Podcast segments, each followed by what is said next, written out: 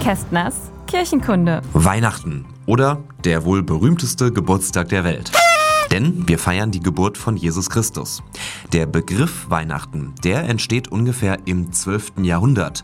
In mittelhochdeutschen Texten von damals ist die Rede von den Wiehennaten, den heiligen oder auch geweihten Nächten.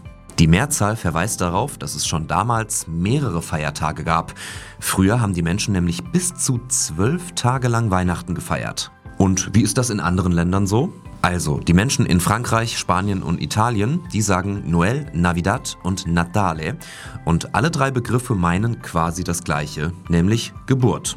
Also die Geburt von, naja, ihr wisst schon. Jesus? Richtig. Bei der englischen Bezeichnung Christmas hört man es schon ein bisschen raus.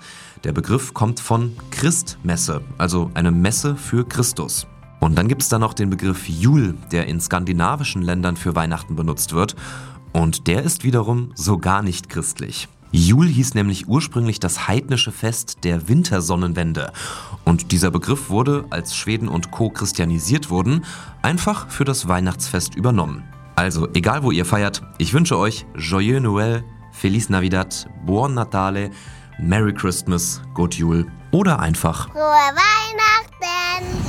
Kästners Kirchenkunde.